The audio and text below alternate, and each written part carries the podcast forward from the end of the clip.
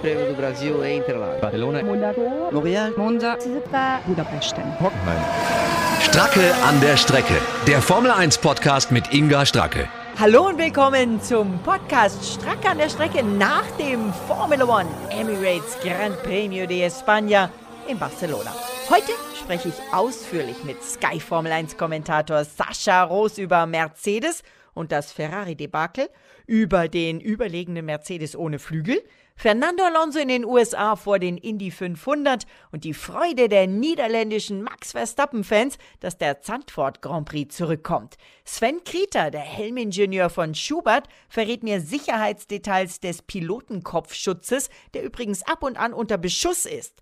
Mit Bianca Garloff rede ich im Girls Talk darüber, wie jedes Gramm die Formel 1 schneller macht und was die Unterhose von Lewis Hamilton damit zu tun hat. Und jetzt wünsche ich viel Spaß mit Stracke an der Strecke. Fachsimpelei. Stracke an der Strecke und an der Strecke in Barcelona habe ich einen gesehen, der eigentlich da gar nicht ist im Moment, nämlich Sascha Roos, der Kommentator von Sky, der Formel 1 Kommentator von Sky. Sascha, du warst nicht nur in Barcelona, du hast aus Barcelona kommentiert und das haben wir den Franzosen zu verdanken, oder? Ja, es lag äh, am Fluglotsenstreik. Ähm, normalerweise wäre ich am Donnerstagabend wieder heimgeflogen, also nach München. Äh, aber nachdem die gestreikt haben, wurden sämtliche Flüge, die über französisches Luftgebiet äh, gingen, annulliert und da zählte auch meiner dazu. Deswegen konnte ich am Donnerstag nicht weg. Und am Freitag war es dann schlichtweg zu früh mit dem ersten freien Training, weil ähm, der erste Flug ähm, dann zu spät in München angekommen wäre, um äh, sicher zu gehen, dass ich das erste freie Training kommentieren kann von dort aus. Und deswegen haben wir mit Ausnahmegenehmigung und mit viel Unterstützung und Hilfe von äh, Liberty und von der Formel 1 Organisation ähm, dann ähm, ja kommentieren dürfen aus Barcelona, was natürlich schön war, so wie es früher mal war. Ähm, tolle Geschichte auf jeden Fall und ähm, ich hoffe, dass es nicht das letzte Mal war, äh, dass äh, ich an der Strecke kommentieren konnte. Das war Sascha an der Strecke.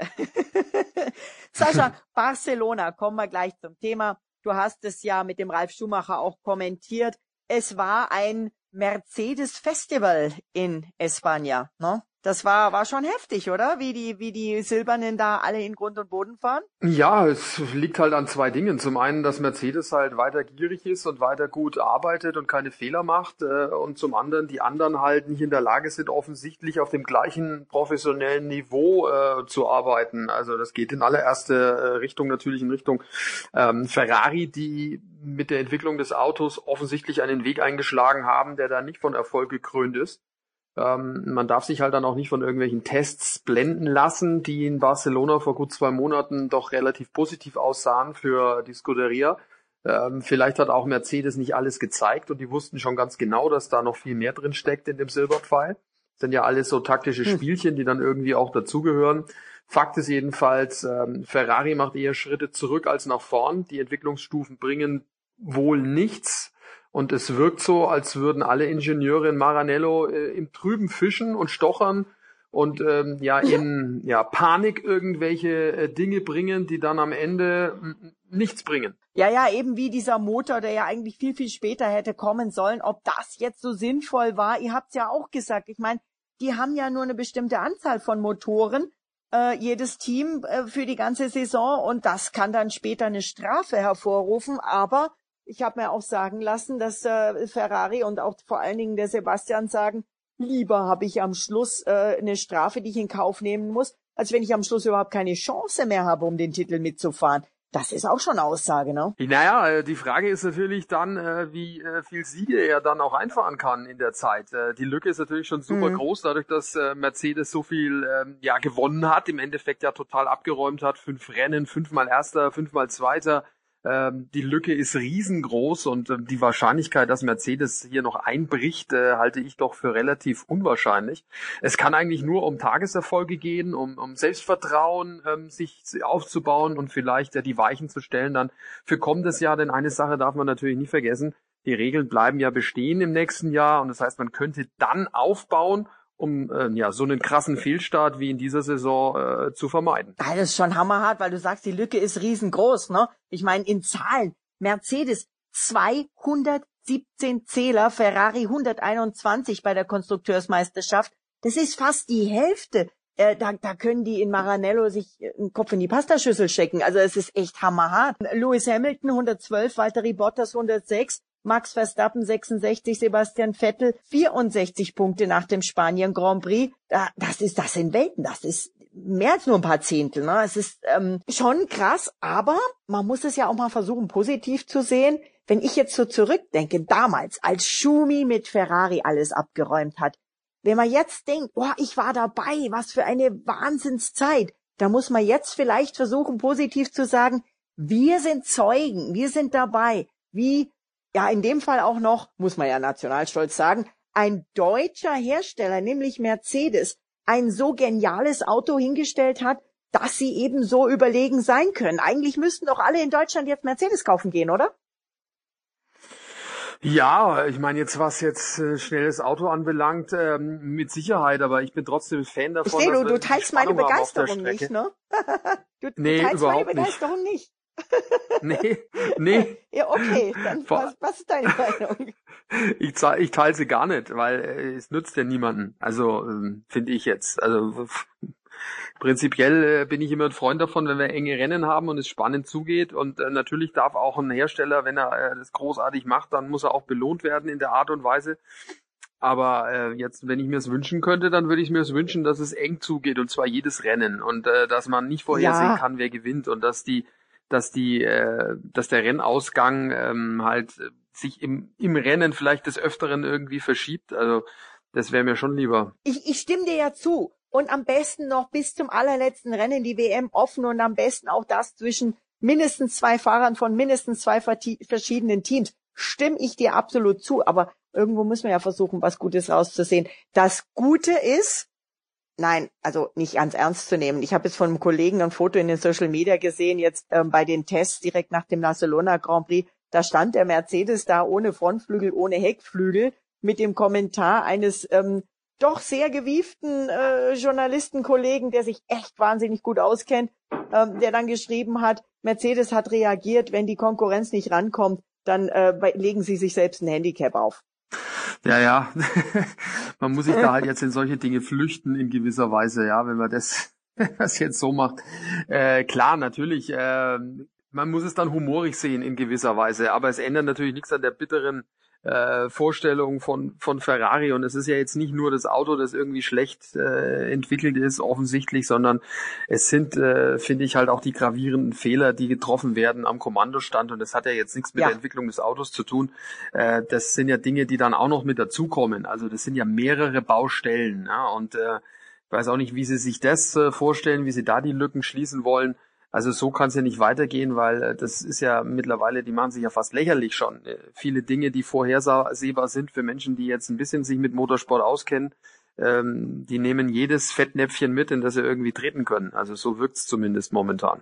Ja, das ist natürlich, da kann einem Sebastian Vettel leid tun. Jetzt wird er ja auch schon irgendwie, ähm, ja, der, der Lewis Hamilton in den Ferrari reingeschrieben, beziehungsweise der Vettel in den Mercedes und jetzt kommen natürlich diese ganzen Gerüchte auf. Es ist natürlich dann auch ein Nährboden für solche Sachen, ist ganz klar. Schauen wir mal, ähm, in Monaco kann ja immer mal wieder alles anders sein. Vielleicht vielleicht ähm, kommt ja da Ferrari nach vorne oder aber eben dann wieder Red Bull wie letztes Jahr. Letztes Jahr hat der aber, Ricciardo da gewonnen. Ja, aber Inga, das kann nur passieren, wenn, äh, also nach meiner Meinung nach, kann Ferrari nur dann ganz oben auf dem Podium in Monaco stehen, wenn vier Autos vor Ferrari ausfallen. Also, weil äh, für mich ist Mercedes natürlich der Top-Favorit und ähm, Red Bull, wenn man einfach nur mal die Sektorenzeiten anguckt, letzter Sektor Barcelona, vergleichbar mit der mit der Strecke äh, in Monaco, äh, da war Red Bull auch besser als äh, Ferrari. Also ich wüsste jetzt nicht, wie das funktionieren soll. Also äh, aus eigener Kraft ist das nur schwer vorstellbar, ehrlich gesagt. Ja, da muss, da muss, da muss der Pfarrer im Maranello vielleicht noch mal ein bisschen die Kirchglocken läuten lassen.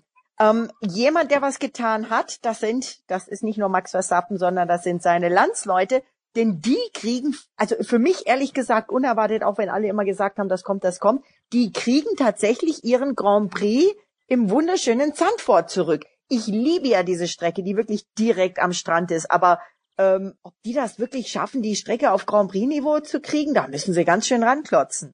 Naja, sie ist jetzt nicht unbedingt Formel 1 tauglich, stand jetzt, aber offensichtlich ist es möglich, sie innerhalb von einer relativ kurzen Zeit äh, auf das Niveau zu bringen.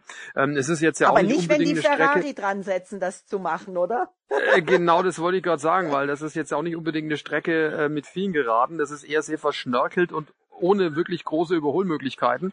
Ähm, die DTM kann da ein Lied davon singen. Also die hatten da ja, Ja. auch schon ähm, Ja. das ein oder andere Mal äh, gastiert und das waren jetzt auch nicht unbedingt die Rennen mit ganz viel Überholmanöver auf der Strecke. Und äh, ähnlich wird es dann auch möglicherweise bei der Formel 1 sein, wenn die dann, dann nächstes Jahr dabei sind. Aber was natürlich alles überstrahlen wird, das sind die fantastischen holländischen Fans, also die ja schon in Ja. Barcelona ähm, für mega äh, Furore und Spektakel gesorgt haben. Oder auch, ähm, ja, wenn sie in, am Hockenheimring waren oder auch am ähm, äh, in Spielberg in Österreich. Äh, und das wird natürlich großartig. Also wer da Ja, die, Orange, die sind sensationell. ohne Orange hast du da keinen Absolut. Auftrag, glaube ich. Nee, nee, nee, aber die sind sensationell. Ich habe in, ich habe in Barcelona, ich bin draußen in die Fanzone gegangen und ähm, habe mir auch den Legends-Stand angeschaut und da bin ich auf tatsächlich zwei holländische Indianer getroffen. Die waren also komplett in Orange, Orange, auch mit Häuptlingsfedern äh, Federn komplett in Orange und die sind tatsächlich die gesamte Strecke in Barcelona in Holzklocks abgelaufen. Ja, ja, das waren, da waren ganz viele. Die machen da auch rhythmisch, äh, klopfen sie mit den Schuhen auf den Boden und so. Also das ist schon, schon spektakulär. Also äh, Sanford wird, äh, ich weiß nicht, ob es jetzt wirklich rein vom vom Rennsport ähm, in die Geschichte eingehen wird, aber was die Stimmung und die Atmosphäre anbelangt, auf jeden Fall. Das wird der Party Grand Prix, ganz bestimmt. Und danach springen alle ins Meer, ist ja direkt nebendran. Du, ähm, weniger Party? Unser Freund Fernando Alonso, der hat nämlich einen Crash gehabt in Indianapolis im Training. Hast du da was mitgekriegt von? War IndyCar? Es an? Ich habe ihn, ich habe den, ich habe den, den, den, den Crash gesehen. Ähm, ist ja relativ klimpflich ausgegangen, würde ich sagen. Also hätte durchaus mehr passieren können, aber soweit ich mitbekommen habe, geht's ihm ja gut. Und ähm, klar fiebern jetzt natürlich alle Motorsportfans äh, dann dem Indy 500 entgegen, das ja parallel zum Monaco-Wochenende stattfinden wird.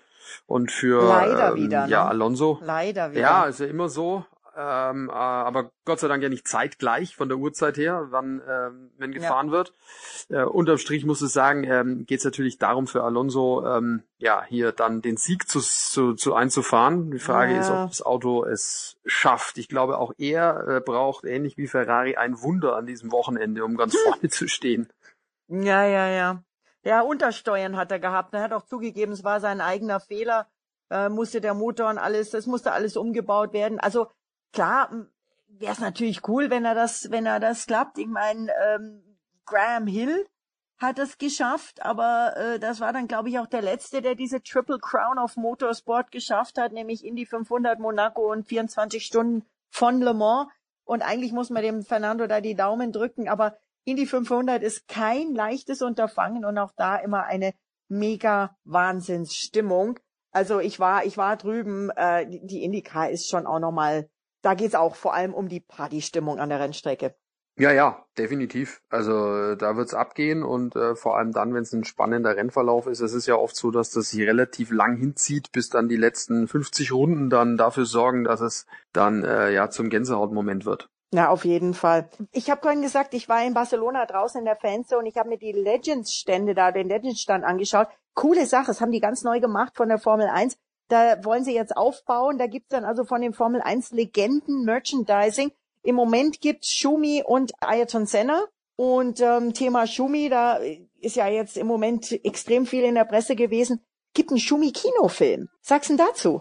Ja, prima. Äh, klar, man muss sich das äh, Ding natürlich jetzt erstmal im Vorfeld angucken, was da alles drin ist und so. Prinzipiell finde ich das natürlich äh, gut, ähm, dass er ähm, auf die auf die Lein auf die Leinwand kommt in die Kinos. Ähm, generell ähm, ja, ist es auch äh, finde ich gut, dass wenig spekuliert wird momentan. Das war ja doch äh, in der Vergangenheit des öfteren der Fall und dass man ähm, doch äh, den Respekt hat, äh, die Familie Schumacher äh, in Ruhe zu lassen und nicht ähm, mit Ja. wöchentlichen Fragen zu nerven. Ja, stimme ich dir absolut zu. Und ich muss auch immer wieder sagen, ich werde ja auch immer wieder gefragt, du bestimmt auch von Bekannten und wen man immer trifft.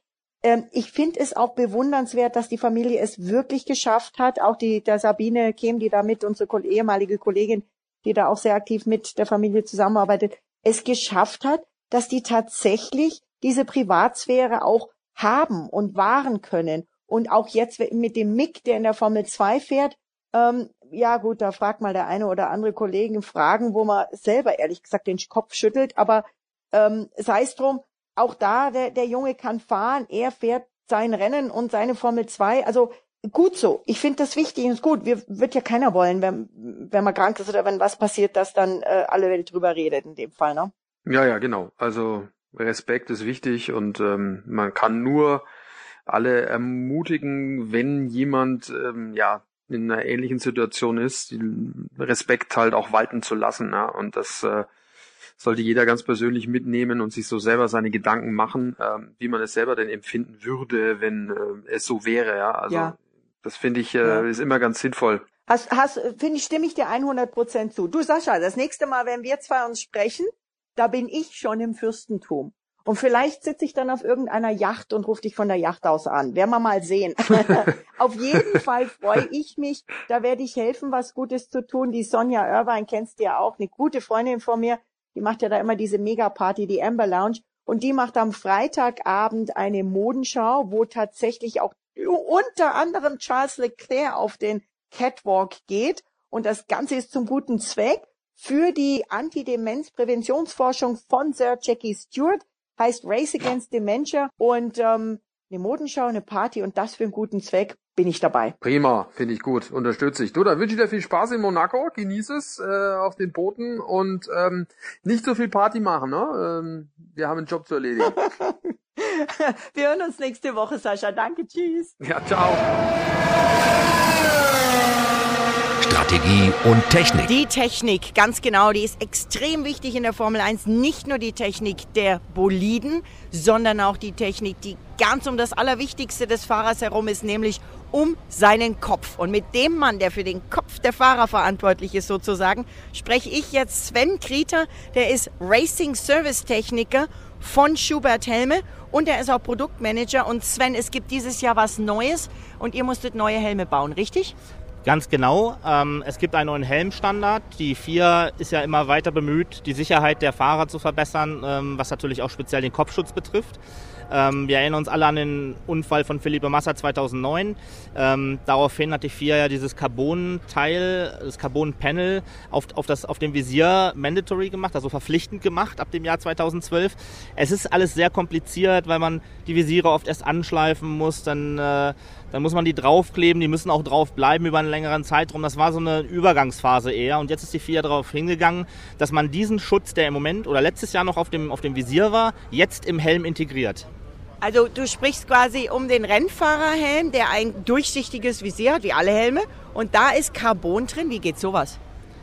Es wurde, es wurde ein extra Carbonteil auf das Visier aufgeklebt, um diesen sehr, äh, sehr gefährlichen Bereich zwischen Helmschale und Visier zu schützen. Weil das ist, das ist auch das, was, äh, was Felipe letztendlich ähm, das Leben schwer gemacht hat, ähm, weil es einfach an diesem Punkt getroffen ist, wo der Helm einfach am schwächsten ist. Da ist eine Öffnung, weil durchgucken muss der Fahrer ja trotzdem noch.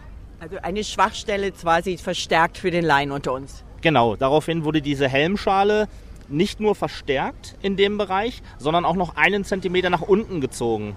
Was Sehen die jetzt weniger? Nein, denn, denn äh, man, man sieht das ja, die haben ja ihre, ihre Sponsor-Logos auf dem Visier auch noch drauf und die sind teilweise noch tiefer, einfach äh, als Sonnenschutz. Ähm, und von daher hat der Fahrer absolut keine Probleme.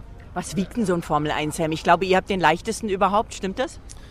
Wir gehören da sicherlich mit dazu. Ich weiß nicht, ob wir aktuell der leichteste sind. Ähm, ist aber auch gar nicht so effektiv. Äh, Im Moment ist Safety wirklich äh, an oberste Stelle der vier gebracht. Unser Helm wiegt ungefähr so um die 1500 Gramm. Ready to race. Das ist aber, und das ist mit Lackierung oder ohne? Das ist dann schon mit Lackierung. Was sieht denn so eine Lackierung? Da haben ja jetzt der, der Ricciardo hat ja jetzt so eine ganz besondere mit äh, rosa und jeder hat andere Lackierungen. Das, ist das von Farben her auch nochmal unterschiedlich? Ähm, das kommt auf, auf die äh, Beschaffenheit der Lackierung an. Also wenn ich einen Chromhelm habe, muss der Lackierer den Helm erstmal verchromen. Und das alleine ist schon mal ein extra Gewicht. Und wenn dann noch das Design drauf kommt, nur damit das Design ein bisschen mehr shiny ist, äh, dann kann es mal durchaus auch, auch schwerer werden. Ich sag mal, im Schnitt wiegt so eine Lackierung 100 Gramm plus minus 20. Wenn man sich ein bisschen bemüht, kriegt man es ein bisschen leichter hin. Äh, wenn man sagt, es soll eher schön aussehen, als dass er leicht sein soll, dann wird er eher schwerer. Zum Beispiel die von Vettel mit den blinkenden Lichtern in Singapur, die hat ein bisschen mehr gewogen, oder? Nehme ich mal an. Ist ja nicht, ist ja nicht mein Fahrer, ist nicht mein Helm gewesen, aber äh, ich denke mal, das äh, wird ja auch eine Batterie irgendwo gewesen sein müssen. Der Helm wird etwas schwerer gewesen sein. Und die Fahrer spüren das natürlich auch in den G-Kräften, in den Kurven. Das heißt, jedes Gramm am Kopf macht einen Unterschied, oder? Selbstverständlich. Wir sind natürlich bemüht, dass wir überall das Gewicht äh, einsparen. Ähm, wir haben es in der Vergangenheit mal ganz krass äh, mit Michael gemacht, der gesagt hat, er hat eine Grenze festgelegt und da durften wir nicht rübergehen und dann mussten wir halt gucken, wo können wir noch einen Fussel abschneiden oder wo ist zu viel Stoff, äh, den wir einfach nicht brauchen. Ähm, ja, natürlich spüren das die Fahrer. Ähm, es kommt aber nicht nur unbedingt aufs Gewicht an, sondern auch auf die Balance des Helmes. Wie gut ist der Helm ausbalanciert? Wenn ich einen Helm habe, der oben recht schwer ist, aber unten leicht, um vielleicht den oberen Bereich auszugleichen, dann bringt das dem Fahrer auch nichts, weil er dann das ganze Gewicht oben auf dem Kopf hat und nicht rund um, den, um das Gesicht verteilt oder rund um den Kopf verteilt. Also der neue Helm ist noch sicherer und ihr von Schubert steht dafür ein, dass die Fahrer einen sicheren Kopf haben und einen kühlen Kopf auch behalten, oder? Ganz genau. Äh, der Helm ist sicherer geworden. Man, man kann so sagen, 30, 40 äh, Prozent etwa ist der Sicherheitsstandard erhöht worden. Ähm, es wird zum Beispiel dieser Bereich, den ich erwähnte, dieses, äh, dieser Stirnbereich, der wird zum Beispiel mit einem Objekt beschossen, was 125 Gramm wiegt und das wird aus, mit einer Geschwindigkeit von 250 Kilometer pro Stunde auf den Helm geschossen. Und das muss, darf nicht durchgehen. Da gibt es dann auch äh, Grenzwerte, das ist jetzt ein bisschen sehr technisch. Da gibt es G-Werte, die nicht überschritten werden dürfen. Ähm, und dann wow. ist der Helm auch, äh, auch safe. Das klingt sehr spannend. Ich danke dir ganz herzlich, Sven.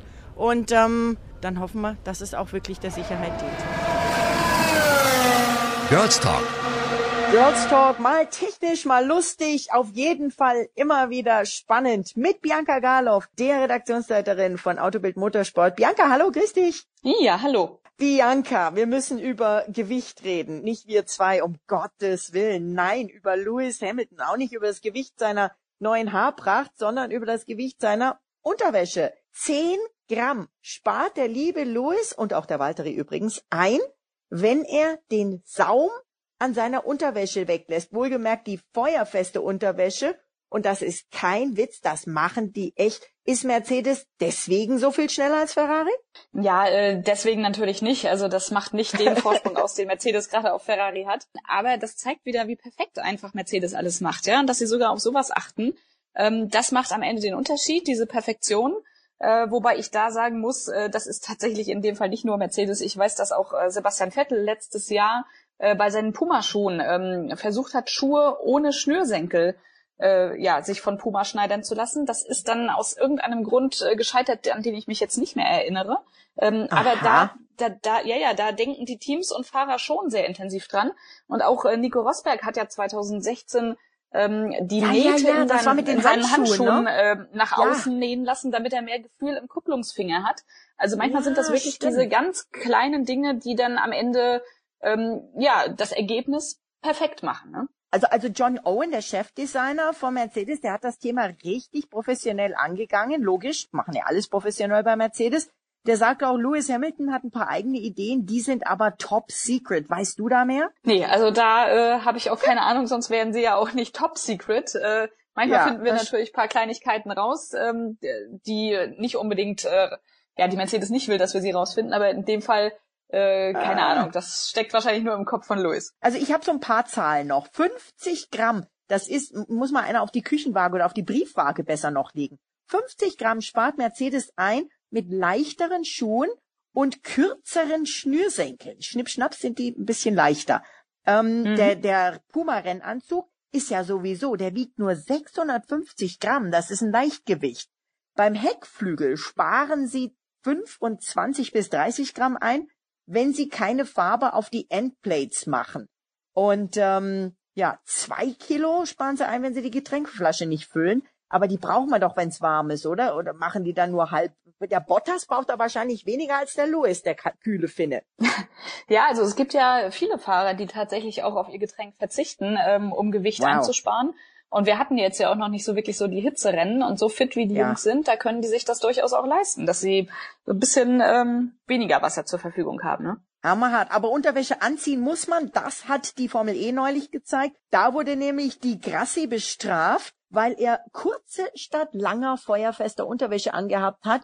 War das jetzt eine Gewichtseinsparung oder hat er einfach einen Fehler gemacht? Ähm, ja, wenn ich mich daran erinnere, war das, glaube ich, weil es ihm einfach zu heiß war unterm Overall. Und äh, genau.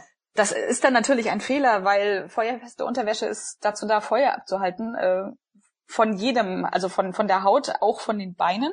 Äh, und wenn er die äh, Hosenbeine abschneidet, dann kann natürlich die feuerfeste Unterwäsche ihren Zweck nicht mehr erfüllen. Und da finde ich das schon richtig, dass die FIA da dann durchgreift, weil Sicherheit ja. äh, geht ja heutzutage über alles und wir wollen auch keine Schlagzeilen haben, dass äh, wenn es dann doch mal einen Feuerunfall gab, Eben. was ja in der Formel E auch durchaus, auch durchaus möglich ist mit den Batterien, ja. äh, dass dann ja. Lukas Di Grassi sich dabei schwer verbrannt hat. Ne? Dafür gibt's das eben stimmt. diese Unterwäsche. Das stimmt.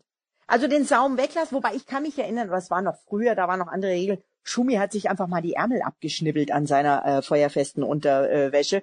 Aber ähm, also das geht nicht. Der Saum kann wegbleiben, die Schnürsenkel können abgeschnitten werden und ähm, ja, vielleicht, vielleicht ist das ja so ein kleiner Tipp von Mercedes an die Konkurrenz, dass sie mal rankommen. Wer weiß? Ja, also ich kann mir schon vorstellen, dass die Konkurrenz sich das anschaut und äh, wenn irgendwo ähm, ja noch Spielraum ist, um was zu verbessern, dann werden sie auch das machen. Aber wie gesagt, so leicht ist das auch alles nicht, weil ich erinnere mich äh, eben an diesen Schuh von Puma, der tatsächlich schon fertig war, der wie eine Socke äh, dann auch nur noch aussah. Und wenn ich mich wow. recht erinnere, hat die FIA das nicht zugelassen weil es am Ende oh, nee. dann doch ähm, ja vielleicht nicht stabil genug war, vielleicht doch zu gefährlich hm. war. Wir hatten die Geschichte schon gemacht, äh, schon geschrieben. Sebastian Vettel fährt jetzt mit Socken, Sockenschuhen und äh, durfte er dann am Ende doch nicht, weil die FIA das untersagt hatte. Apropos Geschichte, was habt ihr im neuen Heft? Was habt ihr aufgedeckt? Was habt ihr erfahren? Mit wem habt ihr gesprochen? Mm, ja, im äh, nächsten Heft haben wir ein Interview mit Günter Steiner, äh, der ja jetzt auch mittlerweile einem größeren Publikum bekannt ist als äh, der neue ja. Netflix-Star. Ähm, ja. Und da haben wir gedacht, so, den muss man dazu jetzt mal befragen, wie er das dann selbst sieht. Ähm, ja, und da hat er verraten, dass er sich selbst die Folgen noch nie angeschaut hat, äh, was ja eigentlich wow. ganz lustig auch ist. Aber letzten Endes, ja, ähm, ich kenne Günther jetzt, ich kenne Günther jetzt ja auch schon ein bisschen länger und äh, er ist halt auf Netflix einfach so, wie er tatsächlich auch ist. Und das kommt, glaube ich, bei den Leuten so gut an, dass er so authentisch ist und einfach ja. halt auch ein guter Typ. Und, und dafür ist Netflix tatsächlich gut gewesen, dass sie einfach auch mal die Typen der Formel 1 gezeigt haben, die man sonst ja. gar nicht so sehr kennt, weil sie vielleicht in kleineren Teams eben nur eine Rolle spielen. Ne? Und, äh, ja, und da können sich die Typen ja auch noch so ein bisschen mehr vielleicht ausleben. Ne? Ferrari hat ja, ja, gar nicht mitgemacht bei Netflix. Die überlegen sich jetzt aber, ob sie es machen nächstes Mal. Ja, soweit ich weiß, überlegen sowohl Ferrari als auch Mercedes, ob sie jetzt mitmachen, weil das natürlich schon dann auch eine ganz große PR-Wirkung hatte. Und ich glaube, da wollen die nicht, nicht ein zweites Mal drauf verzichten. Denn Red Bull, Haas und Co., die haben da schon ganz schön von profitiert. Und ich glaube. Ja, die Serie ist ja super eingeschlagen. Ja, und ich glaube, im Nachhinein ärgern sich Mercedes und Ferrari auch ein bisschen, dass sie da eben nicht dabei waren. Günther Steiner, über den früher kaum jemand, also vor der Netflix-Serie nur wenige gesprochen haben, vielleicht die Formel 1-Fans in den USA, weil es ja das Haas ein amerikanisches Team ist, der hat jetzt einen sehr trendigen Twitter-Account, wo, ähm, naja, ich würde mal sagen, der ist nicht jugendfrei, dieser Twitter-Account, aber ich weiß auch ganz ehrlich nicht, ob das wirklich Günthers Account ist, weil der manchmal während des Rennens über andere Teams ähm, etwas ähm, herlästert. Der ist nicht echt, oder? Das ist ein Fake. Ja, nee, also ich glaube nicht, dass der echt ist. Äh, das ist ein Fake. Ähm, da gibt's ja dann heutzutage auch recht schnell die Leute, die eben auf so einen Zug aufspringen und Fake-Accounts ja. ins Leben rufen. Ähm, und ich glaube, während des Rennens hat Goethe tatsächlich anderes zu tun, als da irgendwelche Tweets abzusetzen. Aber ist ja trotzdem ein Zeichen dafür, ähm, dass die Formel 1 zumindest im hinteren Feld dann doch interessant ist und lebt und zumindest von solchen lustigen, netten Geschichten am Rande dann auch ein bisschen profitieren kann. Auf jeden Fall. Und Günther ist ja auch für euch ein Interview wert gewesen. Und dann schaut ihr mit Sicherheit auch noch so ein bisschen nach Monaco. Da geht's nächste Woche hin. Ich freue mich auf euer neues Heft, Bianca. Ja, äh, freue ich mich auch. Wir sind, wie gesagt, gerade bei der Produktion. Nächste Woche kann man das dann lesen. Ähm, hoffen wir, dass es euch gefällt. Ich nehme es mit ins Fürstentum. Tschüss und danke dir. Super, tschüss, bis dann. Nach dem Rennen ist vor dem Rennen. Das war's für heute, liebe Formel 1 Fans. Meinen nächsten Podcast gibt's auf den üblichen Kanälen immer mehr Websites der Radiostationen, bei denen ich ja mit der Formel 1 jeden Grand Prix on Air bin und übrigens auch auf autobildmotorsport.de, neu bald auf hockenheimring.de und natürlich auch auf skysport.de. Genauso wie jede Menge Formel 1 News, die es dort gibt und natürlich die Kolumnen von Sascha, Sandra und den Experten. Wie immer, viele Grüße, bis zum nächsten Podcast am kommenden Donnerstag. Bis dann, aus dem Fürstentum Monte Carlo, Inka Stracke an der Strecke.